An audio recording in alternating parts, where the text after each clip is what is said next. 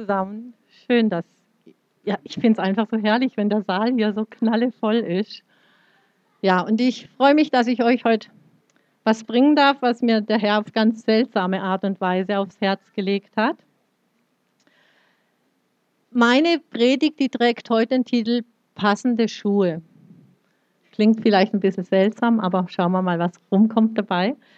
Ich habe darüber die Textstelle Epheser 6, Vers 15, kennt ihr alle, gesetzt. Damit es aber nicht ganz so aus dem Kontext rausgerissen ist, lese ich euch jetzt 14 und 15. So steht nun eure Lenden umgürtet, mit Wahrheit bekleidet, mit dem Brustpanzer der Gerechtigkeit. Jetzt kommt mein Vers. Und beschut an den Füßen mit der Bereitschaft zur Verkündigung des Evangeliums des Friedens. Ich habe euch was mitgebracht. Ich weiß nicht, ob man das bis hinten sieht. Zu, zu Weihnachten habe ich dieses Metallschild geschenkt bekommen. Und da drauf steht, give a girl the right shoes and she can conquer the world. Was heißt, gib einem Mädchen die richtigen Schuhe und sie kann die Welt erobern. Okay, Männer, keine Angst. Was ich heute zu sagen habe, das trifft auch garantiert auf euch zu. Ähm, ihr seht hier dieses kleine Hufeisen und da hinten dran, da steckt ein Gutschein.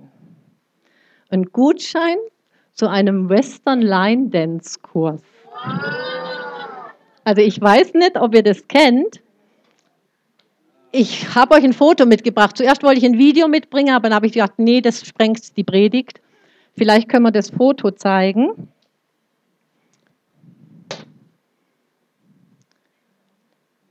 Annalenas erste Foto. Ah, also ihr seht da eine ganze Menge Leute, Männlein und Weiblein in mehreren Reihen. Und die tanzen alle dieselben Tanzschritte. Die sind auch alle im selben Style gekleidet und die tragen alle Cowboy-Stiefel. Die passenden Schuhe genau zu diesem Tanz. Ja, und ich möchte heute tatsächlich mit euch heute über Schuhe sprechen. Und was sie so unterschiedlich auch sein möge, trotzdem gemeinsam haben. Wenn du dir neue Schuhe kaufen möchtest, was wäre denn so der erste Punkt, den man bedenken sollte? Die, die Farbe, die Farbe, ja klasse. Also ich würde mal sagen, für welchen Zweck willst du sie denn gebrauchen? Und deshalb heißt mein erster Punkt heute, erkenne die Bestimmung, den Zweck, finde deine Bestimmung. Und nächstes Foto, Annalena, bitte. Also, ihr seht hier Fußballschuhe, die mit diesen Stollen da. Also ich verstehe jetzt nicht ganz so viel von Fußball, aber ich gehe mal davon aus, wenn die so in dem Tempo auf dem Rasen unterwegs sind, sind die dazu da, damit die halt nicht rutschen, damit die Halt haben auf dem, auf dem Spielfeld, aber trotzdem einen richtig gewaltigen Sport hinlegen können. Dann eins unten dran, Ringerschuhe. Und das sieht man, die müssen sehr flexibel sein, ne? die müssen biegsam sein, die müssen weich sein. Aber dazu brauchen sie trotzdem eine extrem rutschfeste Sohle, damit die unter dem Gewicht des Kämpfers nicht wegrutschen. Ne? Und somit halten die den nämlich dann auch in diesem Spielfeld. Dann haben wir das nächste Foto. Weniger sportlich, aber total unentbehrlich. Die Schuhe des Kanalarbeiters. Ne? Man sieht, diese gehen sehr weit hoch. Ne? Der arme Mann, der steht oft bis zu den Knien im Wasser oder vielleicht auch in anderem, auf das wir jetzt nicht ganz so eingehen möchten. Ja? Dann haben wir ein Foto mit mehreren Schuhen. Der Wanderer, der Soldat, die Krankenschwester oder den Pfleger. Sie alle tragen Schuhe, die für einen ganz bestimmten Zweck gefertigt wurden. Es gibt Winterschuhe, es gibt Sommerschuhe. Stell dir vor, du möchtest vielleicht im Winter mit Flipflops in Rot oder Blau durch den Schnee marschieren oder du hast vor, mit Pömsen Berg rauf zu kraxeln oder in schweren Winterstiefeln einen Marathon zu laufen, da wirst du vermutlich nicht besonders viel Freude dran haben. Nee. Du musst dir im Vorfeld Gedanken machen, für welchen Zweck willst du sie denn wirklich einsetzen. Und jetzt überleg mal, auf welchem Spielfeld oder in welchem Bereich bewegst du dich selbst? Du brauchst dazu die passende Ausrüstung. Du brauchst das passende Schuhwerk. Und ich habe gesagt, so unterschiedlich die Schuhe auch alle sein mögen, sie haben eins gemeinsam. Es sind alles Schuhe der Bereitschaft. Wenn du sie anziehst, dann machst du dich bereit für eine ganz spezielle Aufgabe. Weißt du, wenn du sie kaufst, dann hast du ja erstmal nur den Vorsatz.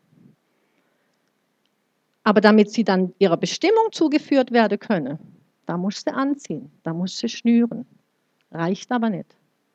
Du musst darin starten.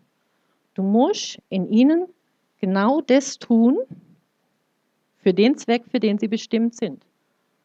Für den Zweck, für den du bestimmt bist. Weil genau dasselbe gilt für dich als Gottes Geschöpf. In Epheser 2, Vers 10, da steht, denn wir sind sein Gebilde, in Christus Jesus geschaffen geschaffen zu guten Werken. Also nicht einfach nur so, sondern zu guten Werken, die Gott vorher bereitet hat, damit wir in ihnen wandeln sollen. Also wir ruhen uns nicht darauf aus, sondern wir sollen in ihnen wandeln. Weißt du, Gott hat dich geschaffen für einen bestimmten Zweck. Du bist kein Zufallsprodukt. Der hat sich nicht überlegt, naja, die Familie so und so, die wünscht sich ein Baby. Ja, schaffen wir mal die Laura vielleicht, mal gucken, was draus wird im Laufe der Zeit. Er hat einen Plan schon im Vorfeld. Er hat diesen Zweck und für diesen Zweck wirst du dich einsetzen müssen. Wenn du dir eine Bibel kaufst und du stellst sie zu Hause nur in den Schrank, lies ich nicht da drin, dann wirst du das nie erfahren. Du wirst sein Wort nicht verstehen, was er dir sagen möchte. Wenn du Sonntag für Sonntag hierher kommst zur Predigt, dir das anhörst, die Botschaft aber nicht zu Hause oder in deinem Alltag umsetzt, sorry, dann wirst du keine, kein Vorwärtskommen, keine Veränderung erleben. Ja, du hast den guten Vorsatz, sonst wärst ja nicht hier. Aber vielleicht hast du deine ganz eigenen Schuhe der Bereitschaft noch gar nicht angezogen, sie nicht ihrem Zweck zugeführt. Und deshalb ist so wichtig, dass du deine Bestimmung findest, dass du deine Bestimmung erkennst. Wenn Gott dich dazu geschaffen hat, andere Menschen zu lehren, dann tu's. Wenn er dich dazu geschaffen hat, zu helfen, dann tu's. Und wenn er dich dazu geschaffen hat, zu geben, weil auch das ist eine Gabe. Es gibt Menschen, die haben das ganz besonders auf dem Herzen dann tu es einfach. Der 1. Korinther 12, Vers 28. Ich habe hier die Luther-Übersetzung genommen, weil mir die einfach in diesem Wortlaut jetzt am besten gefallen hat. Da steht, und Gott hat in der Gemeinde eingesetzt. Erstens Apostel, zweitens Propheten, drittens Lehrer. Dann gab er die Kraft, Wunder zu tun. Dann Gaben, gesund zu machen, zu helfen, zu leiten und mancherlei Zungenrede. In diesem Vers, da steckt so unglaublich viel drin, aber ganz viele hören hier nur Apostel und Propheten und dann sind die schon raus. So, da kann ich nichts mit anfangen. Aber studier mal diesen Vers so ganz für dich. Was könnte zum Beispiel der Bereich Lehren für dich ganz persönlich bedeuten? Das heißt nicht, dass du unbedingt an der Schule unterrichten oder in der Bibelschule unterrichten musst. Nein. Oder der Bereich gesund zu machen. Was bedeutet es für dich? Zu helfen. Zu helfen. Ein Riesenspektrum. Ne? Also in alle Richtungen. Das kann finanziell sein. Das kann ein Dienst hier in der Gemeinde sein. Aber das kann auch außerhalb der Gemeinde sein. Nachbarschaftshilfe. Wir hatten es erst vor einer Woche, ein paar Tagen, dieses Thema. Das haben viele auf dem Herzen. Nachbarschaftshilfe, einkaufen, zum Arzt fahren, Rasen mähen, Nachhilfestunden fürs Nachbarskind, können schon wieder in den Bereich Lehren gehen. Oder die Mutti von nebenan, vor drei Monaten Zwillinge bekommen, die bräuchte mal eine Stunde ihre Ruhe, dass man der mal die Kinder abnimmt. Mach dir mal Gedanken darüber. Vielleicht will Gott dir was sagen. Und einige denken jetzt ganz sicher, ja, die Angelika wieder. Ich würde es schon alles gern machen, aber wo soll ich denn die Zeit nur dafür hernehmen? Ich habe doch schon so viele Verpflichtungen.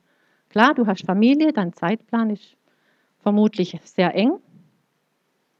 Finanziell steht es vielleicht auch gerade nicht so rosig oder du hast zumindest nicht den Spielraum, den du dir so gerne wünschen würdest. Ja, Leute, und ich bin da absolut bei euch. Da geht es mir nicht anders. Das ist jeden Tag eine Herausforderung. Und all diese Punkte, das erschwert es dann natürlich auch, sich zu entscheiden, ja, jetzt mache ich was Neues, ich starte was Neues. Oder seine Prioritäten im Leben zumindest mal neu zu ordnen. Was kann raus? Was sollte vielleicht neu rein? Ich finde die Geschichte von dem jungen reichen Mann, der Jesus gefragt hat, ähm, was er denn tun müsse, um ewiges Leben zu äh, erreichen. Ich finde, der zeigt diesen Aspekt so sehr deutlich. Markus 10, 21 und 22. Jesus aber blickte ihn an, gewann ihn lieb und sprach zu ihm, eins fehlt dir. Geh hin, verkaufe alles, was du hast und gib den Erlös den Armen und du wirst einen Schatz im Himmel haben. Und komm, folge mir nach. Also Jesus hat ihn angeschaut und lieb gewonnen. Das heißt, er hat sein Herz erkannt. Und dann spricht er das zu ihm. Er hat ihn aufgefordert, diese Schuhe der Bereitschaft anzuziehen, loszugehen, ihm nachzufolgen. Er hat ihm diese Schuhe quasi direkt vor die Füße gestellt. Aber in 22 heißt, er aber ging entsetzt über das Wort traurig weg, denn er hatte viele Güter. Er war entsetzt. Das heißt, es hat ihn erschreckt. Das hat ihm Angst gemacht, was Jesus ihm dafür ein Angebot gemacht hat. Jetzt überleg dir mal, du bekommst das Wort Gottes, du hast einen Hof zu Hause, alter Familienbetrieb und er sagt, weißt du was, verkauf alles, spend's und dann Gehen wir nach Indien, mal schauen, was da kommt. Was macht es mit dir? Also, ein bisschen bin ich schon bei diesem jungen Mann. Und ich habe darüber nachgedacht, wie denn das Leben von dem wohl dann anschließend weiter ausgesehen haben mag. Er ging traurig weg. Was hat diese Traurigkeit tatsächlich für, für Auswirkungen auf seine Zukunft? Konnte er denn seinen Reichtum wirklich genießen? Oder hat er sich vielleicht immer wieder gefragt, ob er diese Angst hätte überwinden sollen und doch Jesus nachfolgen? Wir wissen es nicht. Aber was vermutlich so jeder ganz tief drin weiß, diesen vollkommenen Frieden, den wir uns alle so, so sehr wünschen, den werden wir erst dann erleben, wenn wir uns Gott so zur Verfügung stellen, wie er es für uns geplant hat. Sprich, wenn jeder in seine eigenen Schuhe der Bereitschaft hineinschlüpft und darin gehst, wo, wozu du bestimmt bist. Soll ja nicht heißen, dass man sein Leben jetzt komplett umkrempeln muss. Ne? Okay, vielleicht für den einen oder anderen schon. Das müsst ihr mal mit eurem Schöpfer besprechen, was er so in Planung hat. Aber wovon ich jetzt hier spreche, ist, Du hast so den Eindruck schon länger, es gibt so einen Bereich in deinem Leben, das beschäftigt dich, da möchtest du was ändern. Vielleicht ist ein Traum aus der Jugendzeit, den du bisher nicht verwirklichen konntest. Vielleicht eine Vision, die sich erst im letzten Jahr gezeigt hat. Du weißt gar nicht, was du damit anfangen sollst. Zermarter dir einfach nicht den Kopf. Geh als erstes ins Gebet, such im Wort Frag Gott, ob er dir irgendwas sagen möchte, ob er dich in eine Richtung lenken will. Bitte ihn, dir aufzuzeigen, worin deine Bestimmung ist. Er wird es dir garantiert sagen. Hör mal in dich hinein. Überleg mal, was sind so deine Vorlieben? Was weckt so deine Leidenschaft? Was bringt dir so richtig viel Freude? Und ich meine jetzt echte Freude, nicht so, wow, was für ein schöner Vormittag, ich bin gerade mal glücklich. Nein, ich meine diese Freude, die du hast Auch wenn der Tag gerade gewaltig anstrengend war, du bist echt durch und denkst, wow, was für ein Tag, aber du hast diese Freude, die so unerklärlich ist. Und dann gebe ich dir einen Punkt zu bedenken. Freude gehört zur Frucht des Heiligen Geistes. Und es könnte doch schon mal so ein Ansatz zu einer Antwort sein, oder nicht? Vielleicht macht dir das aber auch alles Angst, wie diesem jungen Mann da bei Jesus. Und du verwirfst dann den Gedanken doch wieder und denkst, hm. Vielleicht hat irgendwann mal vor langer Zeit jemand diesen demotivierenden Satz gesagt, hey, diese Schuhe sind wohl ein Stück zu groß für dich, gell? Dann sag ich dir, glaub mir. Und das ist mein zweiter Punkt. Gott gibt dir garantiert die richtige Größe. Hab Vertrauen. In 5. Mose 29,4 Und ich habe euch 40 Jahre in der Wüste geführt. Eure Kleider sind nicht an euch zerschlissen und dein Schuh an deinem Fuß ist nicht zerschlissen. Hier steht, dass der Schuh nicht zerschlissen ist. Wenn man jetzt erstens bedenkt, dass diese riesige Gruppe von Menschen 40 Jahre unterwegs war und der Schuh ist nicht zerschlissen. Wenn man zweitens bedenkt, dass in dieser riesigen Gruppe von Menschen garantiert Kinder mit dabei waren, die in dieser Zeit zu Erwachsenen wurden, und ich gehe mal ganz stark davon aus, dass diese kleinen Füßchen mitgewachsen sind. Aber es heißt, der Schuh ist nicht zerschlissen. Dann hat Gott sie doch wohl immer mit passendem Schuhwerk ausgerüstet. Was passiert denn, wenn du die falsche Schuhgröße trägst? Sind sie zu klein? Dann werden die Zehen so zusammengequetscht, du bekommst Druckstellen, man sagt Hühneraugen dazu. Sind sie zu groß? bekommst du vermutlich Blasen, weil der Fuß hat gar keinen richtigen Halt im Schuh. Oder es kommen so kleine, fiese Steinchen rein und die pieksen ständig beim Gehen. Beide Varianten sind auf jeden Fall schmerzhaft. Und ich gebe dir jetzt mal ein Beispiel aus dem Berufsleben, wenn du quasi in zu kleinen Schuhen unterwegs bist. Sag mal, du hast einen ganz ordentlichen Schulabschluss gemacht und hast dich dann entschieden, ich mache eine Ausbildung zum Bankkaufmann. Weil der Umgang mit Zahlen, das war schon immer meins, das passt. Und in dem kleinen Ort, in dem ihr lebt, ja, da gibt es auch eine Bank. Es war einfach so die naheliegendste, die augenscheinlich bequemste Lösung. Und jetzt machst du den Job schon seit 10, 12 Jahren. Und dann merkst du auf einmal, boah, das passt nicht mehr. Du fühlst dich eingeengt. Du fühlst dich unterfordert. Dein Job langweilt dich nur noch. Und deine Motivation sinkt total in den Keller. Den Ehrgeiz, den du hattest zuvor für das Unternehmen, das schläft so langsam aber sicher ein. Vielleicht ist auch schon im Tiefschlaf. Aber es fällt dir tatsächlich jeden Tag schwerer, zu dieser Arbeitsstelle hinzugehen. Dann gibt es nochmal ein ganz eindrückliches Beispiel, hochbegabte Kinder. Die langweilen sich in der Schule so sehr, weil sie ständig unterfordert sind, weil der der Raum, der ihnen gegeben ist, ist zu eng. Und irgendwann zeigen sie auffälliges Verhalten. Die sind oft unruhig, stören ihre Mitschüler, machen Faxen, manche werden aggressiv. Andere hingegen ziehen sich total, zurück, die werden immer ruhiger, beschäftigen sich mit komplett anderen Dingen. Ja, im schlimmsten Fall entwickeln sie sogar irgendwelche psychischen Störungen bis hin zur Depression. Das ist Fakt und das muss man sich mal auf der Zunge zergehen lassen. Depression durch Unterforderung.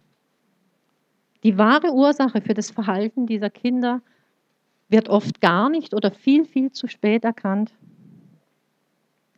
Dann haben wir die andere Variante, zu große Schuhe. In diese schlüpfen Menschen meist durch Selbstüberschätzung. Also im Fernsehen laufen manchmal solche Musiktalentwettbewerbe. Also die gab es früher schon zu meiner Kinderzeit und ich habe die geliebt. Also ich habe im Wohnzimmer mitgetrellert. Nur hatten die damals, ich will es mal so sagen, ein bisschen, ein bisschen ein anderes Niveau. Und ich bin sicher, der eine oder andere kennt diese Sendung Deutschland sucht den Superstar. Ich weiß, nicht so toll, Asche auf mein Haupt. aber ich habe mir das schon angeschaut. Und da treten tatsächlich junge Leute zum Wettbewerb an, die sind so, eigentlich sind sie so ehrlich, weil die von Herzen überzeugt sind, dass sie singen können. Ja, und tatsächlich treffen sie aber keinen Ton. Und wenn sie dann Kritik bekommen, dann fallen die aus allen Wolken und sind wirklich also völlig neben der Spur, denken, die verstehen da nichts davon. Irgendwo haben die Eltern vermutlich es versäumt, den Kindern die, die richtige Selbsteinschätzung zu lehren. Das kann man lernen. Die haben versäumt, äh, ihnen zu vermitteln, hey, das sind so deine Stärken, komm, da geh mal rein. Kinder machen da mit. Ich weiß nicht, warum die Eltern das oft machen, man erlebt es so oft. Vielleicht haben sie Angst, die Kinder zu demotivieren oder vielleicht haben sie Angst, sie zu verletzen. Nur die Konsequenz daraus, die ist weitaus schlimmer, weil irgendwann werden diese Jugendlichen Spott und Häme ernten. Vielleicht in so einer Sendung, vielleicht auf dem Schulhof, vielleicht in Social Media. Man weiß, was da für Dinge gepostet werden. Und da gehen die jungen Leute dann mit echten Verletzungen raus. Und was das für Auswirkungen auf ihr Leben haben kann, kann man sich ausmalen. Brauchen wir uns gar nicht auszumalen. Kann man sehen, jeden Tag auf, jeden Tag auf der Straße.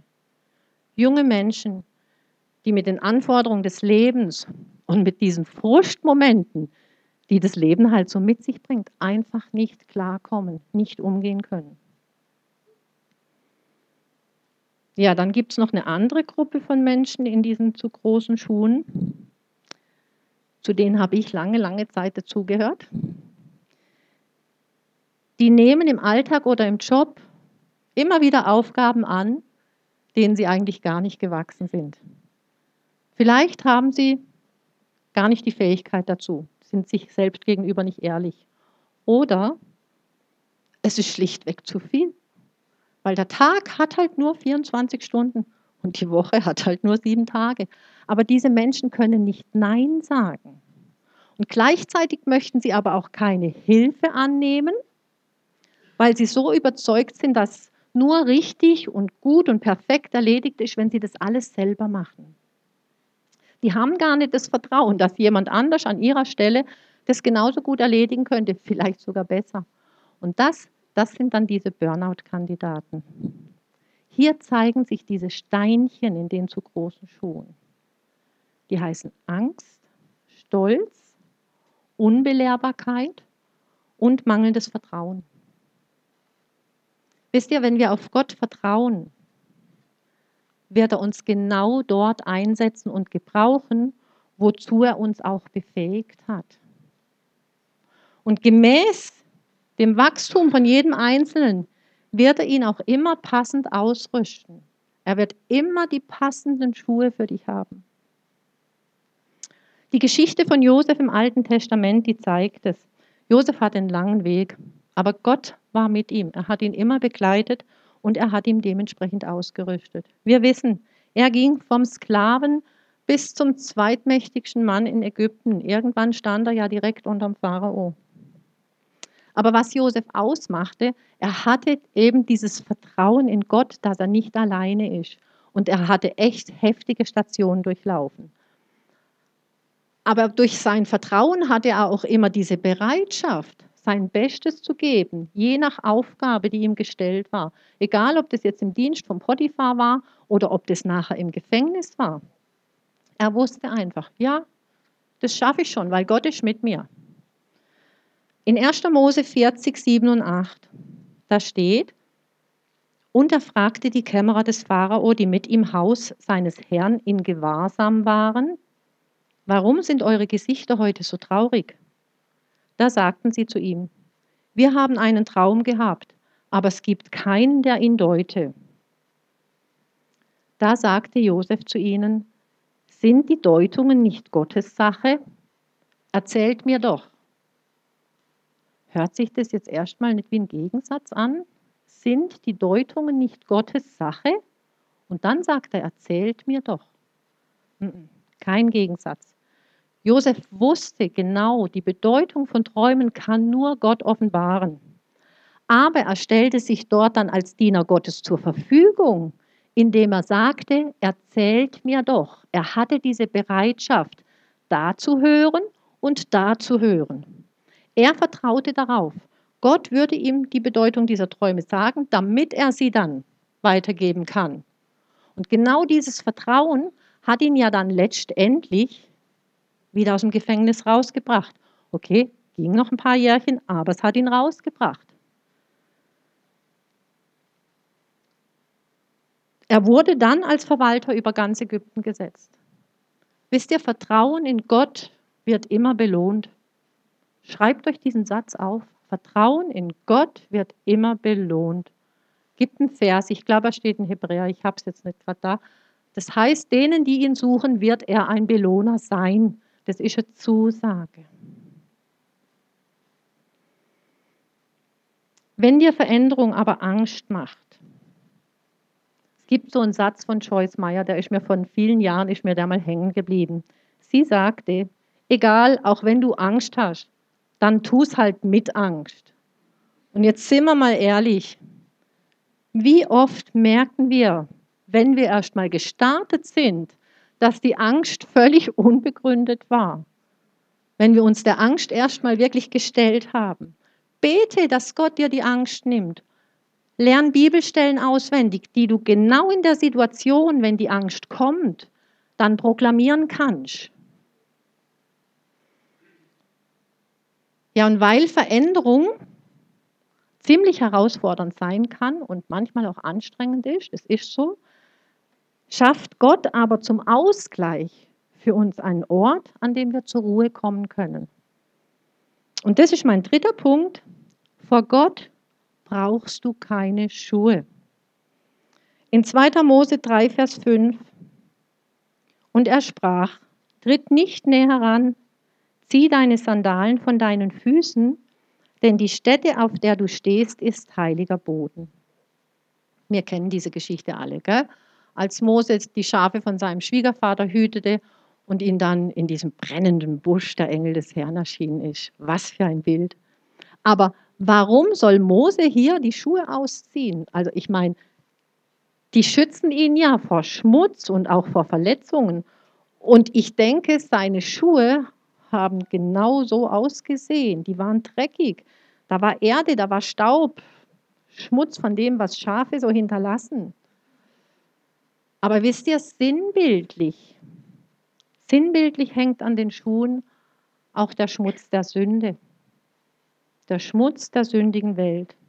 Und an dieser Stätte, wo Mose sich jetzt befand, da war kein Schmutz, da war keine Sünde. Der Ort war heilig, weil Gott dort war, weil Gott heilig ist. Alten Testament gibt es nochmal so ein Beispiel in Josua 5,15. Da sprach der Oberste des Heeres des Herrn zu Josua. Zieh deine Schuhe von deinen Füßen, denn der Ort, auf dem du stehst, ist heilig. Und Josua tat es. Das Ausziehen der Schuhe, das zeigt auch die Achtung und die Ehrfurcht vor der Heiligkeit Gottes. Und wenn man jetzt zum Beispiel bedenkt, ich meine, Mose, der hat die, die Schafe seines Schwiegervaters gehüt, völlig gehütet, völlig friedlich. Josua hier, hat sich bereit gemacht für einen Kampf, für einen Krieg. Wenn Schuhe im Einsatz sind, dann werden sie halt in der Regel schmutzig. Wer gern wandert, der kennt es bestimmt. Du kommst von einer langen Bergtour zurück. Und je nachdem, in was für einem Gelände du unterwegs warst, da hängen manchmal noch so richtige Dreckklumpen unten in der Sohle, oder nicht? Und bevor du jetzt auf dich auf den Heimweg machst und in dein Auto steigst, klopfst du diese Sohle garantiert aus. Oder du wechselst die Schuhe. Aber spätestens zu Hause, bevor du reingehst in deine heiligen Hallen, wirst du diese Schuhe ausziehen. Und weißt, wenn du jetzt von der Arbeit nach Hause kommst, dann bringst du vielleicht manchmal auch noch Dreckklumpen mit. Der Ärger, des Frust des Tages, das klebt noch alles so an dir. Du hast das nicht vor der Haustür abgeschüttelt und du begegnest deiner Familie abweisend, ungeduldig, schlecht gelaunt. Du bist halt einfach müde, erschöpft. Der Tag war anstrengend. Du hattest eine Auseinandersetzung mit deinem Chef oder deine Kollegen haben dich angegangen. Du hast, je nachdem, in was für einem Job dass du arbeitest, du hast heute wirklich traurige, dramatische Geschichten zu hören bekommen. Oder in der einen oder anderen bist du mittendrin gewesen. Und es macht dich traurig, weil du da nicht wirklich trösten konntest, weil du vielleicht nicht wirklich helfen konntest. Ja, du hast den ganzen Tag deine Schuhe der Bereitschaft getragen. Und jetzt, jetzt brauchst du einen Ort, an dem niemand etwas von dir erwartet, an dem du keine, keinen Anforderungen gerecht werden musst. Weißt du, wenn du vor Gott hintrittst, dann darfst du deine Schuhe ablegen. Da darfst du einfach nur seine Gegenwart genießen, seine Heiligkeit in dir aufnehmen. Dort ist der Ort bei ihm, wo du Kraft tanken kannst, wo du dich trösten lassen kannst. Bei ihm ist der Ort, wo du einfach nur sein darfst. Du brauchst dich vor nichts zu schützen. Im Gegenteil, du kannst dich ihm mit deiner ganzen Verletzlichkeit zeigen und dich dann mit seiner unglaublichen Liebe füllen lassen. In jeder Art des Gebets, wenn du vor ihn trittst, egal ob das Lobpreis ist, Dank, Fürbitte, Bittgebet für dich selbst, zieh deine Schuhe aus.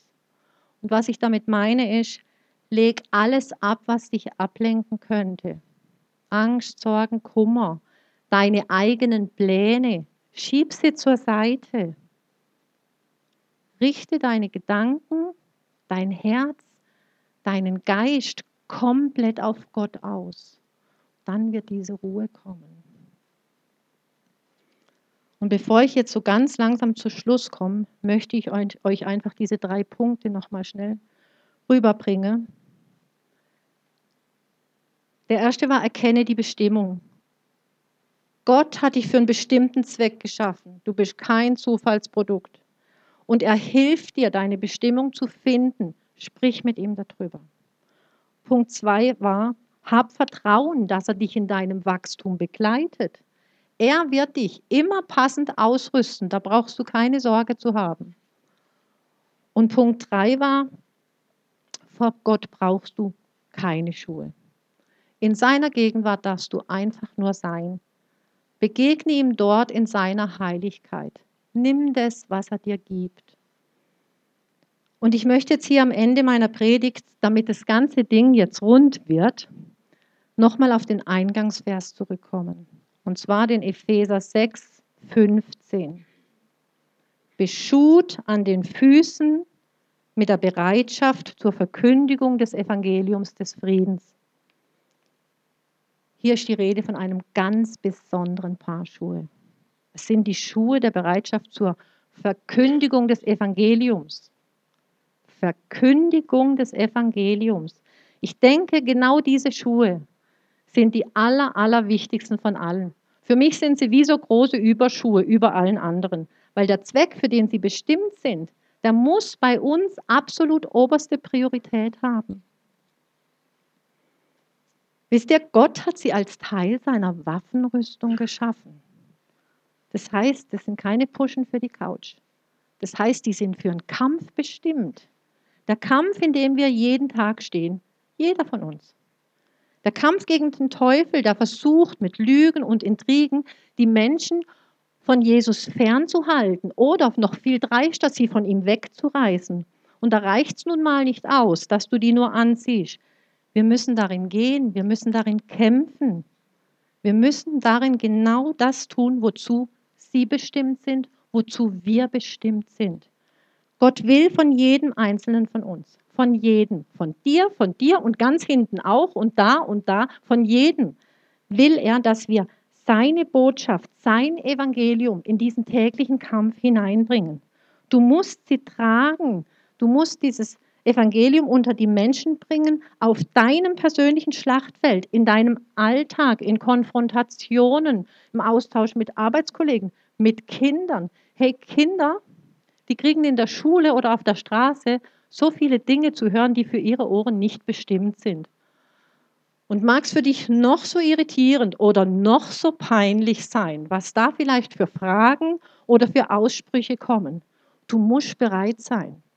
Egal, ob du zum Einkaufen gehst oder im Wartezimmer sitzt.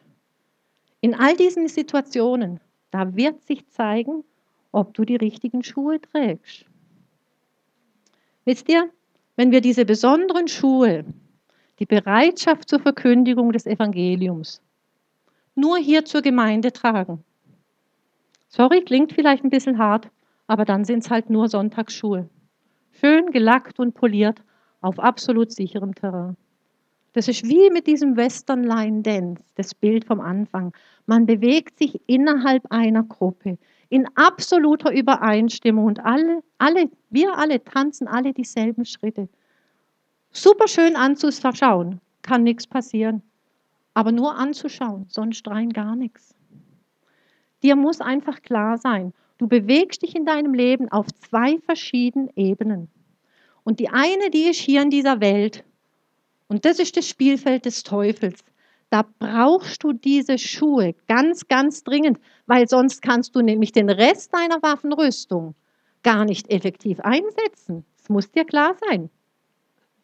Und die andere Ebene, da ist er sehr wahrscheinlich sehr oft, die ist direkt vor Gottes Angesicht.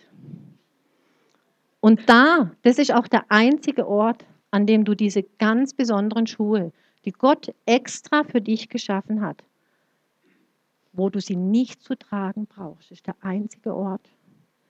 Wenn du vor ihn hintrittst, in die Gegenwart seiner Heiligkeit, dann darfst du das mit unbeschuhten Füßen tun. Amen. Amen. Amen. Wenn jetzt jemand hier ist,